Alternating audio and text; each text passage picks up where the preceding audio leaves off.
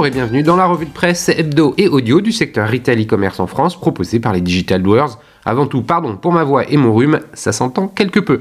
Nous sommes le 3 mars au sommaire cette semaine, 5 articles, 46% des consommateurs français recherchent des produits en promotion, à lire sur e-commerce mag, alors qu'Alibaba bat les prévisions des analystes, Ante Group plonge, à lire sur le siècle digital.fr, la grande distribution plus que jamais engagée dans la réparation, à lire sur acturetail.fr, LDLC va ouvrir une marketplace pour les vendeurs de produits durables au deuxième trimestre 2023, 23, pardon, à lire sur le JDN, et enfin Poiscaille, le poissonnier dans les filets d'internet, à lire sur e-commerce mag. Je vous le rappelle, sur le site lesdigitaldoers.com, vous avez accès à une revue de presse qui rassemble les articles publiés dans la semaine sur les sites de news de notre écosystème. Vous pouvez vous y abonner pour recevoir chaque vendredi un digest de l'actualité dans votre boîte email. De cette revue de presse, je vous lis sans interprétation une sélection de quelques articles qui m'ont semblé pertinents à partager. Avant de commencer, je vous invite à écouter l'épisode 160 dans lequel je reçois cette semaine Anne Pruvot, la DG de la SNCF Connect, la célèbre plateforme par laquelle nous passons tous pour réserver nos trains.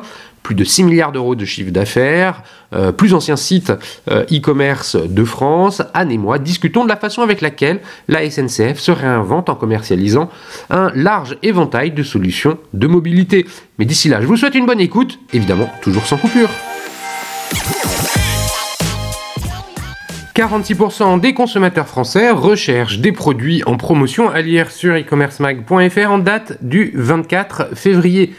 Le contexte inflationniste pousse euh, actuellement 40 à 50% des consommateurs français à réduire leurs dépenses dans les six prochains mois. Cette tendance est deux fois plus importante que celle observée l'an passé.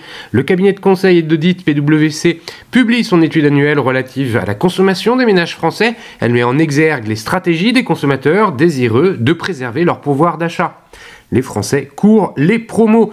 La euh, période inflationniste encourage les consommateurs à réduire leurs dépenses de plus d'un tiers.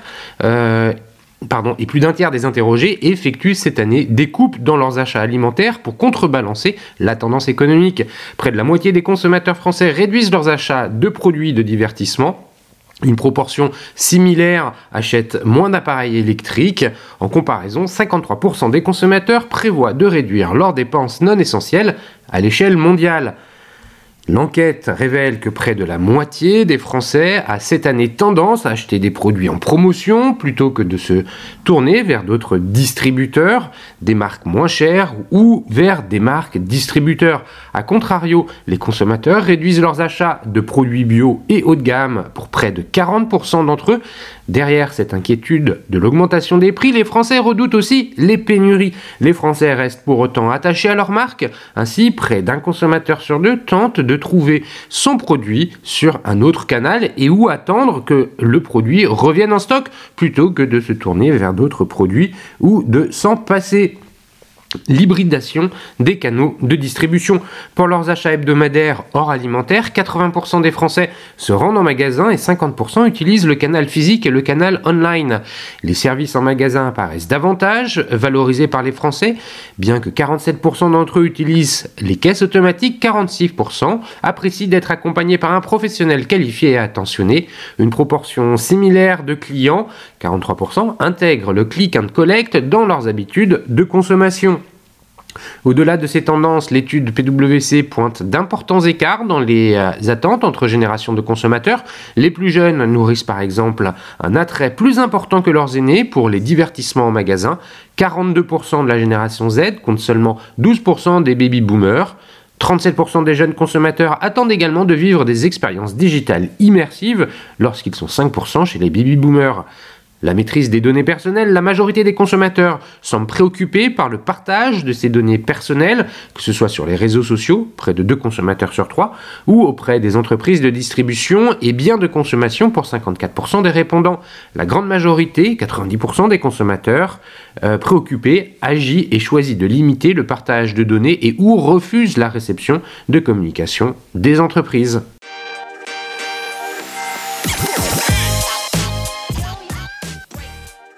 Alors qu'Alibaba bat les prédictions des analystes, Ant Group plonge à lire sur siècledigital.fr en date du 24 février. Alibaba a dévoilé son bilan financier pour le dernier trimestre 2022 et a battu les prédictions des analystes dans un contexte macroéconomique peu favorable en Chine. Ant Group, en revanche, continue de plonger. Alibaba a largement réduit ses dépenses et voit ses bénéfices augmenter en conséquence. Entre la politique zéro Covid et la régulation ultra stricte menée par Pékin, l'année 2022 n'a pas été de tout repos pour Alibaba qui a notamment vu sa croissance freiner au troisième trimestre, tandis que beaucoup s'attendaient à ce que la tendance soit similaire sur la période d'octobre à décembre, d'autant plus que le secteur de l'e-commerce chinois a été particulièrement malmené, Alibaba est parvenu à battre les estimations et a vu ses actions augmenter de 6% en conséquence. À peu près au même moment, la Chine a ralenti sa régulation des big tech et inversé sa politique zéro Covid, ce qui a finalement eu un impact positif sur le géant de l'e-commerce. Au quatrième trimestre, l'entreprise a enregistré un chiffre d'affaires de 36 milliards de dollars, soit une hausse de 2% par rapport à l'année précédente, et mieux qu'au troisième trimestre avec 29 euh, milliards de dollars. Les mesures de réduction des dépenses prises par la société pour améliorer, sa rentabilité ont porté leurs fruits. Ses bénéfices nets ont augmenté de 69% d'une année à l'autre. Au total, Alibaba s'est séparé de 19 000 personnes au cours de 2022. Dans le détail, les ventes commerciales d'Alibaba en Chine, qui représentent près de 70% de ses revenus totaux, ont chuté de 1% pour atteindre 24 milliards de dollars. Mais cette baisse a été partiellement compensée par l'accélération de la croissance dans les segments de soins de santé, des soins pour animaux de compagnie et des produits frais, ainsi que par la diminution du déclin de l'électronique grand public, rapporte le South China Morning Post. Les activités d'e-commerce à l'étranger de l'entreprise, qu'elle souhaite euh, pousser davantage, ont augmenté de 18%. La division cloud d'Alibaba, l'un des principaux domaines de croissance, a vu la hausse de son chiffre d'affaires ralentir à 3% pour atteindre 4 milliards de dollars contre une croissance de 4% au troisième trimestre. La société voit l'émergence des IA génératives comme une grande opportunité pour cette division car la puissance de calcul nécessaire à cette technologie est immense. Au cours du dernier trimestre, nous avons continué à améliorer l'efficacité opérationnelle et l'optimisation des coûts, ce qui a entraîné une croissance robuste des bénéfices, conclut Toby directeur financier d'Alibaba, dans le communiqué. Des temps difficiles pour Ant Group, mais du mieux à venir. Le son de cloche n'est pas le même chez Ant Group, autre entreprise fondée par l'entrepreneur chinois aujourd'hui décrié, Jack Ma. La chute de ses bénéfices s'est encore accélérée au cours du quatrième trimestre avec une baisse de 83% résultant de la répression réglementaire exercée par la Chine et d'une diminution de l'évaluation des investissements en actions à l'étranger. Pékin a mené une politique, une politique très stricte à l'égard d'Ant Group plus de deux ans après que les autorités ont suspendu son IPO, elle attend désormais le feu vert pour officiellement devenir une holding financière, comme l'avaient exigé les autorités. De son côté, Jack Ma a annoncé en juillet qu'il céderait le contrôle de l'entreprise et les autorités se montrent désormais moins sévères avec cette dernière. Comme le rapporte Bloomberg, le chef du Parti communiste de Hangzhou, où la société a son siège, a récemment félicité l'entreprise pour avoir suivi sa direction, marquant ainsi un assouplissement de sa position à son égard. Avec ces améliorations, la chute vertigineuse des revenus dans le groupe pourrait s'amoindrir, mais le contexte économique devrait rester défavorable encore quelques temps.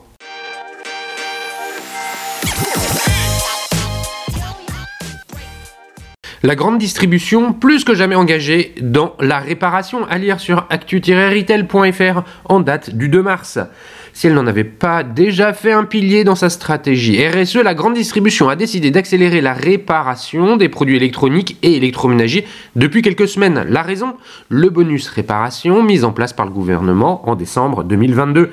Après des décennies de préférence pour les appareils neufs, les Français se sont tournés ces dernières années vers les objets réparés. Si la prise de conscience écologique y est pour beaucoup, l'inflation récente a également contribué à cette tendance, l'allongement de vie des produits permettant de réduire les dépenses un coup de pouce de 10 à 45 euros. Pour accompagner ce changement des habitudes de consommation, le gouvernement français a mis en place un bonus réparation en décembre 2022. Inscrit dans la loi AGEC, ce dispositif prend la forme d'un forfait de 10 à 45 euros selon le type d'appareil à réparer et peut être utilisé plusieurs fois dans l'année. Pour en profiter, l'usager doit se rendre chez un réparateur labellisé Cali Répare avec son produit défectueux pour réparation. Une fois le service effectué, le professionnel devra déduire la, facture de la prime et se faire rembourser par l'État. Boulanger montre l'exemple. Première enseigne à être labellisée Cali Répare, Boulanger n'a pas attendu ce coup de pouce de l'exécutif pour faire de la réparation un véritable business. En effet, le groupe a notamment lancé l'abonnement Boulanger Infinity, un programme d'auto-réparation en faveur des bricoleurs avec la vente de pièces détachées. Aussi, l'enseigne compte embaucher 150 techniciens pour répondre à la demande croissante en matière de réparation. Fnac Darty, un acteur majeur de la durabilité. Outre boulanger, Fnac Darty a fait de la réparation son cheval de bataille. Le leader de la distribution de produits électroniques et électroménagers s'appuie en particulier sur son offre Darty Max. Il a également créé une filiale spécialisée dans la réparation de téléphones portables et de tablettes. En l'occurrence, Wifix a été intégré en juillet 2022 euh, le réseau de réparateurs agréés Apple. En outre, Fnac Darty ouvre des centres de formation d'apprentis, CFA, pour former de futurs experts de la réparation.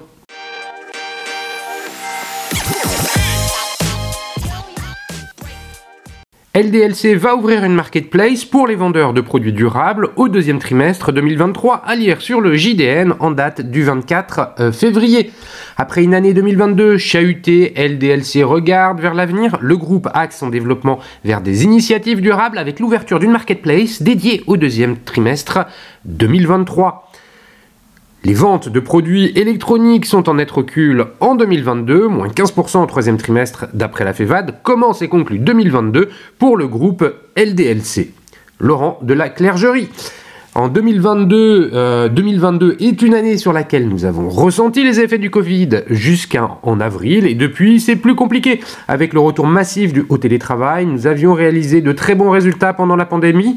Sur notre premier semestre, entre avril et septembre 2022, notre groupe était en recul de 22%. Au troisième trimestre, nous étions en recul de 10%. Dans les faits, ce n'est pas un retour en arrière, mais surtout un retour à la normale. Ce n'est donc pas un choc les clients sont revenus en magasin et cela se voit. Nous restons au-dessus de nos résultats 2019. Le marché professionnel souffre avec l'augmentation des factures d'énergie. Les entreprises ont du mal à prévoir ce qu'elles vont payer. Ce manque de visibilité macroéconomique crée beaucoup d'inconnus et le marché professionnel s'en ressent. Nous sommes donc en croissance par rapport à 2019. Nous avons euh, tiré euh, bénéfice de la mise en place de la semaine euh, de 4 jours pour nos employés. Avant le Covid, nous avions 1050 collaborateurs et nous réalisions 493,4 millions d'euros de chiffre d'affaires à la sortie de la pandémie. Nous avons toujours le même nombre de collaborateurs pour un chiffre d'affaires de près de 700 millions d'euros. Nous n'avons pas besoin de recruter pendant le Covid. Nous restons rentables et nous ne licencierons pas. Vous avez passé la barre des 90 magasins LDLC en janvier 2023 et un chiffre d'affaires sur 9 mois de 89,5 millions d'euros, soit 20% du chiffre d'affaires du groupe sur la période. Quelle est votre stratégie de développement en physique? Nous avons commencé à ouvrir des boutiques il y a 10 ans. L'e-commerce doit représenter entre 10 et 30% du marché physique et il n'y aura il n'y aura sans doute jamais au-delà de 35 à 40%. Si nous ne nous, positionnons pas avec des magasins, nous laissons la place à nos concurrents. Il y a encore des villes et des départements dans lesquels nous avons la place de nous développer.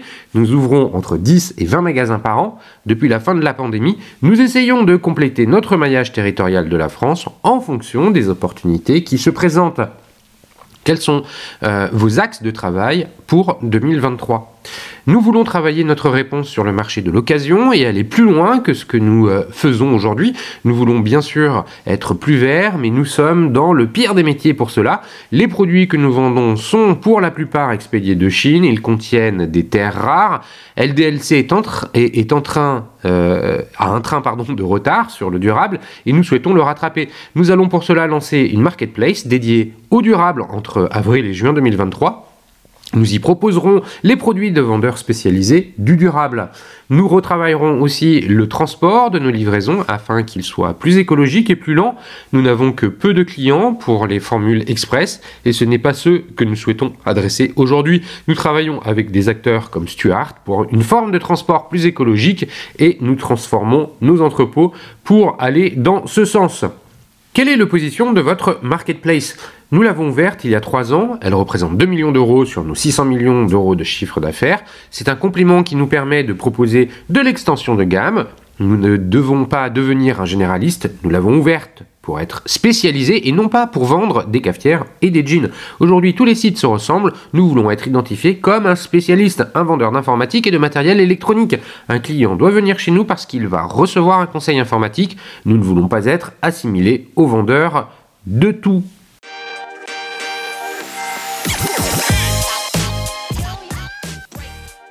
Poiscaille, le poissonnier dans les filets d'internet à lire sur e-commercemag.fr en date du 27 février. Poiscaille propose la vente de poissons et crustacés en ligne. L'entreprise achève une année 2022 record durant laquelle elle a enregistré 10 millions d'euros de chiffre d'affaires, soit une croissance de 50% entre 2021 et 2022. Poiscaille collabore aujourd'hui avec 250 pêcheurs à travers la France. Le poissonnier 2.0 s'engage à valoriser l'ensemble des prises en mettant en vente des produits individuels ou groupés dans des casiers les paniers de légumes adaptés aux produits de la mer, concoctés par les quelques 85 employés. Fort d'une année 2022 pleine de promesses, Poiscaille espère atteindre les 14 millions d'euros de chiffre d'affaires cette année une poissonnerie en circuit court. Diplômé d'AgroSubdijon et de l'Institut Agro Rennes-Angers, Charles Guériec euh, commence sa carrière comme chargé de mission auprès du ministère de l'écologie, du développement durable et de l'énergie en 2010. L'ingénieur Alieut, passionné de pêche, a l'idée de proposer des commandes groupées de coquilles Saint-Jacques, confie-t-il. Je prenais ma voiture de Paris jusque euh, à la côte où Charles Brun, pêcheur de Saint-Jacques, me fournissait. L'engouement a été immédiat. J'ai par la suite acheté une camionnette réfrigérée en 2014 pour me lancer pleinement dans ce commerce. Commencé officiellement en 2015, l'aventure Poiscaille s'engage à livrer l'ensemble des espèces pêchées aux consommateurs dans les 72 heures suivant leur prise. Les casiers proposés entre 22,90 euros et 26,90 euros séduisent aujourd'hui 22 000 abonnés. Ces derniers récupèrent leurs commandes dans l'un des 1700 commerces et points relais partenaires, précise le fondateur de Poiscaille. Hormis les casiers, les consommateurs peuvent demander des poissons et crustacés à la carte. Poiscaille affiche ses valeurs écologiques et sociales. L'entreprise met un point d'honneur à rémunérer convenablement les pêcheurs en achetant les produits 30% plus chers qu'à la criée, insiste Charles Guirec. Un panier acheté 24 euros à Poiscaille revient à financer à hauteur de 10 euros les pêcheurs. En comparaison, les pêcheurs ne gagnent que 5 à 6 euros dans la filière traditionnelle. Poiscaille s'engage également en faveur de l'environnement et de la biodiversité marine en collaborant avec des pêcheurs aux pratiques durables. Ni chalut ni drague ne sont utilisés dans la capture de nos produits, souligne Charles Guirec. Cet engagement évite la surpêche. Pour l'heure, seul 5% de la flotte de pêche française est engagée dans une pêche responsable et n'épuisant pas les ressources halieutiques. Chez Poiscaille, nous cherchons à collaborer avec davantage de navires car nous avons la conviction que pêcher moins, mais mieux, améliorera l'état des stocks. Le pari de YouTube. La chaîne YouTube de la mer assiette, à l'assiette réunit aujourd'hui euh, euh, près de 1200 euh, abonnés. Elle propose des tutos pour apprendre aux internautes comment cuisiner un merlan poché au beurre, des rougets barbets en escabèche ou aiguilles de pain, des merlans frits, une soupe de poissons, une seule au four, entre autres. Grâce à cette chaîne, nous voulons également montrer aux consommateurs combien il est facile de préparer les produits de la mer, explique Charles Guillerec. Les vidéos euh, reviennent ainsi sur la façon de décortiquer un homard et un tourtereau, un tourteau, pardon, euh, dépioter un poisson frit, préparer un banc de sèche avant la cuisson, trancher et cuire les darmes et de merlan à la poêle, décortiquer un tourteau.